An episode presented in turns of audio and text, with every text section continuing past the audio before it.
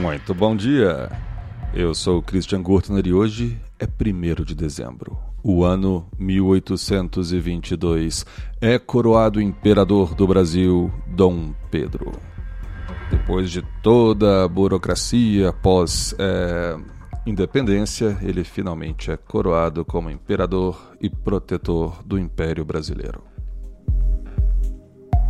1960 acontece um caso curioso.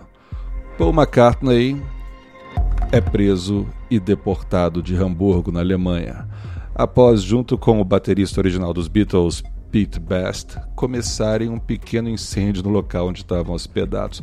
Foram acusados de incendiários e, depois da breve prisão, deportados da Alemanha.